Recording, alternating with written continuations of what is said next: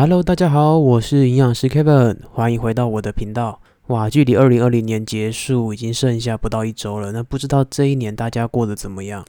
其实这一年真的全世界发生了许多事情，尤其一直到现在的疫情都还没有结束，然后有许多不好的事情或者是好的事情在二零二零年不停不断的发生。对，就觉得哇，二零二零年好像是一个很特别的一个年，Magic Twenty Twenty，Yeah。所以啊，不过接下来也要进入二零二一了嘛，那当然也会希望说，诶，大家在新的一年都能够有不一样的展望。对，那不论是要考试的啊，像是呃紧接而来的大学的学测，或者是国中的会考，还有一些国家考试，那也都会希望说，诶，大家都能够顺顺利利，让我们都有一个不一样的二零二一年。好啦，那这一周呢，要跟大家分享的两个议题是，第一个，美国的疫苗终于开打啦。那另外一个呢，是台湾的公务体系越升越多。那有人就觉得，诶，这是不是在为政治服务呢？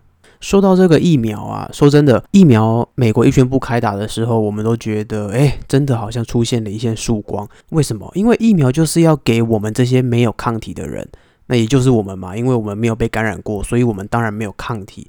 那我们有了抗体之后，就会有了保护力。所以前几个月啊，世界各大的一些生技公司，像是什么辉瑞啊、莫德纳、BioTech。这些，或者是像国厂、国光生等四家，其实都是全心全意投入在研发跟制备以及动物、人体实验阶段。其实像我们做过实验的，都会知道说啊，你投入很多成本在不论是动物实验或者是人体试验上，有的时候那个所花费的资金跟资源哦，真的是像投入无底洞一样，因为你不知道最终的一个结果 （final outcome） 是怎么样。其实是非常烧钱的。不过呢，美国的辉瑞药厂还有德国的 BioNTech 共同研发的疫苗，在美国十四号的时候也正式的在全美国七百个地点开始施打。这真的是全人类抗疫的一大里程碑。不过我稍微岔开一下话题好了。说到这个抗体啊，在疫情刚开始的时候，英国首相强森还有他们的团队不是提出来说，诶，要让英国人有一半以上的人全部都感染，因为你感染之后就会有抗体。那他们那时候抛出来这个想法的时候，其实受到了非常多的抨击。对，不过那时候我还在念硕班，不过有一次就听到所上有一位教免疫的老师，他其实就有提出来说，诶，其实他们团队提出来的想法是。学理上其实是合理的，只是一般人听起来可能会觉得太过于残忍啊！怎么可以让健康的人去主动这样感染病毒啊？如果死掉怎么办？等等的一些消息传开来之后，就会造成人民的恐慌，所以那时候才会有这么大的反弹声浪。那我们再继续回到话题。不过有趣的是啊，原本总统川普他公开表示说要跟副总统彭斯一起抢先带头施打，而且国会领袖啊、联邦最高法院的高层都列入了首波接种对象哦。但是隔没多久，却突然间宣布说要改变施打的时间，要延后施打。诶，那这意味着什么？是不是川普他们也担心疫苗的一个安全性呢？不过当然，这个我是不知道啦。但是我想到的另外一个点是，在选举前呢、川普大大不是说他有感染到 COVID-19 嘛？那照道理说，他应该体内是有抗体的啦。那他为什么还要施打呢？那这个又意味着什么？我觉得真的给了许多人蛮多的想象空间哦。好啦，姑且不论此事。说真的，这个病毒哦，给全体人类带来的影响真的是太巨大了。不论是金融方面啊，还是社交行为方面，其实我觉得大家都是感同身受。而且我们现在是生活在台湾哦，如果是在欧美啊，或者是对岸香港，其实说真的，他们的感受远远是比我们更强烈很多。不过在这边，我还是要跟听众们分享一个点。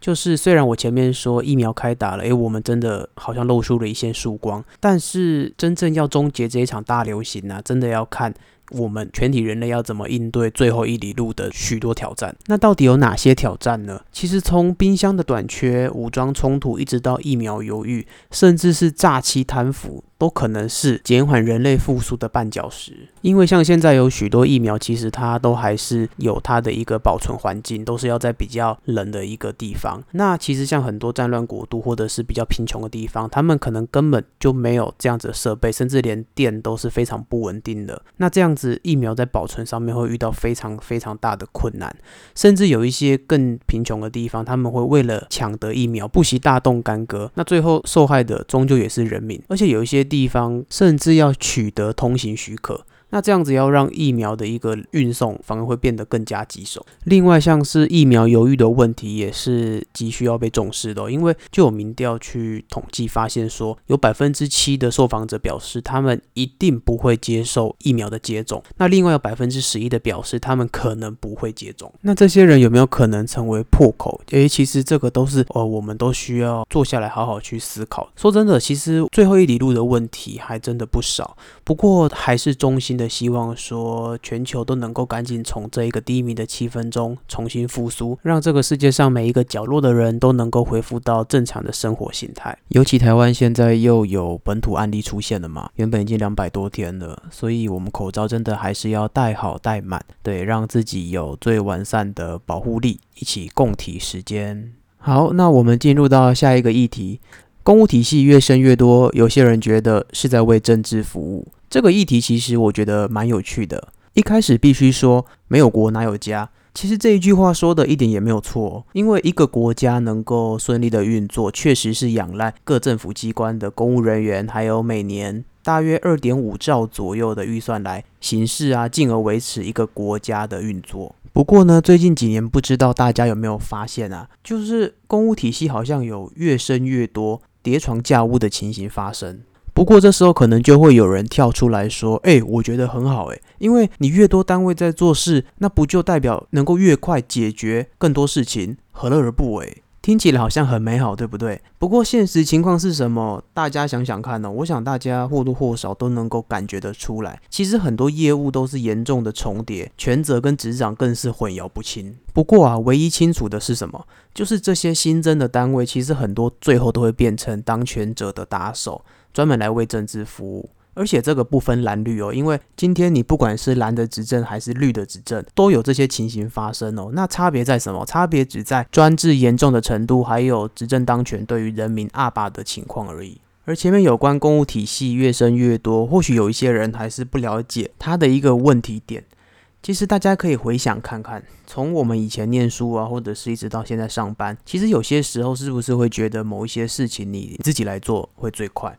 那多一个人也不是说他不好，但是如果你有一个人以上，两个、三个啊到四个之间没有协调好、串接好的话，反而他不会比较快哦。那道理就是这样，所以公务体系越多，并不见得会是一件好事，甚至有一些新设立的单位根本就是令人相当匪夷的。甚至仔细看会发现，这些单位指向的矛头通常都是同一个地方，但或许对执政者来说根本不重要，重要的是能为己所用。不过这样子真的好吗？大家可以试着想看看，对台湾带来的影响是什么？其实真的值得我们好好省思一番哦。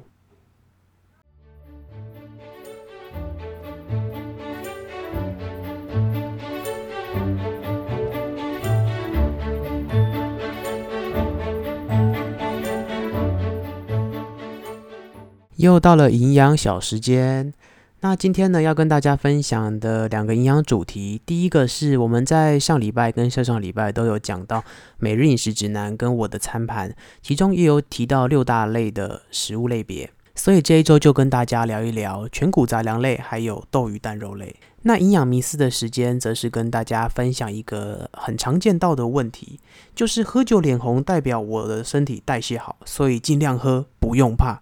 那这是真的吗？一开始先来跟大家介绍一下全谷杂粮类。其实，在台湾，米饭是最常被我们国人当做主食的全谷杂粮类食物哦。但搭配其他的全谷杂粮类，例如像是糙米饭、全麦馒头、韩吉啊、红豆、绿豆等等，这些来获取其他的营养素，像是什么维生素 B 群、矿物质或者是膳食纤维 （dietary fiber）。要有这样适当的搭配，其实才是真正的聪明吃哦。而全谷杂粮类对于我们人体来讲是很重要的哦，因为它主要会提供糖类给我们。那人体呢，也都需要适量的糖类才能够维持身体机能的正常运作。尤其啊，是我们的大脑还有我们的红血球，它唯一的能量来源就是糖类。所以大家知道糖类的重要性了吧？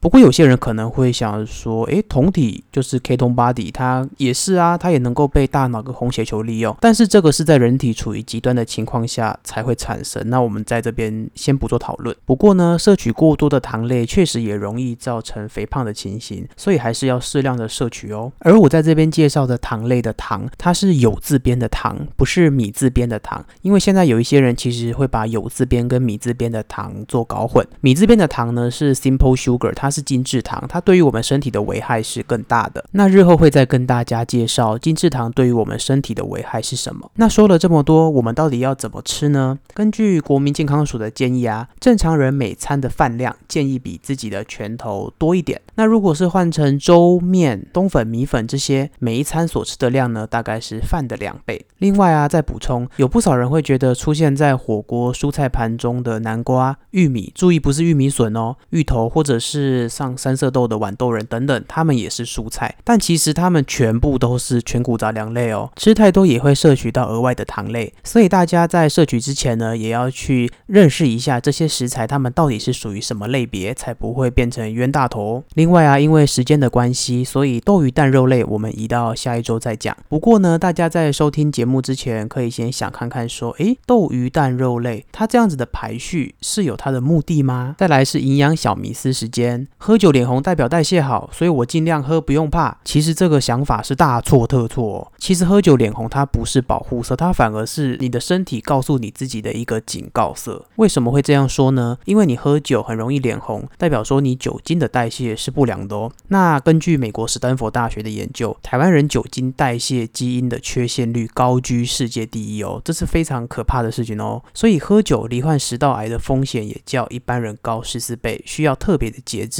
那可以的话，当然是最好滴酒不沾呐。那如果真的无法避免的话，适当的饮酒，不要暴力饮酒，对于自己也不外乎是一个好选择哦。紧接着呢，跟大家介绍一下，喝酒容易脸红的人，相较于一般人，诶，他在身体里面酒精代谢的情况到底差别是在哪里？一开始，当我们喝下酒精后，体内的乙醇去氢酶会将酒精，也就是乙醇代谢成有毒的乙醛，而体内的乙醛去氢酶呢，会再将乙醛代谢成无毒的乙酸。那听起来非常简单的一个代谢流程，其实魔鬼就藏在细节里哦。因为当我们的身体缺乏乙醛去氢酶的时候，就会导致清除乙醛的速度缓慢，造成血液中乙醛的浓度升高。而乙醛这个东西呢，它也经世界卫生组织列为是属于人类的一级致癌物哦。不仅仅是如此，不知道大家有没有喝酒喝太多之后，然后就觉得哇头痛、心悸，甚至呕吐、宿醉等等。那其实这一些呢，就都是乙醛惹的祸。那最后总结一下，喝酒容易脸红的人，代表说你身体是缺乏乙醛去氢酶的，无法有效率的清除酒精代谢后所产生具有毒性的乙醛，所以也更容易罹患上一些疾病。那在最后呢，跟大家讲一个现实面，台湾有高达将近一半的人乙醛去氢酶的功能都不太好，所以啊，听从营养师的话，小酌怡情就好了。好，那本集的节目就到这边，我们下次见，拜拜。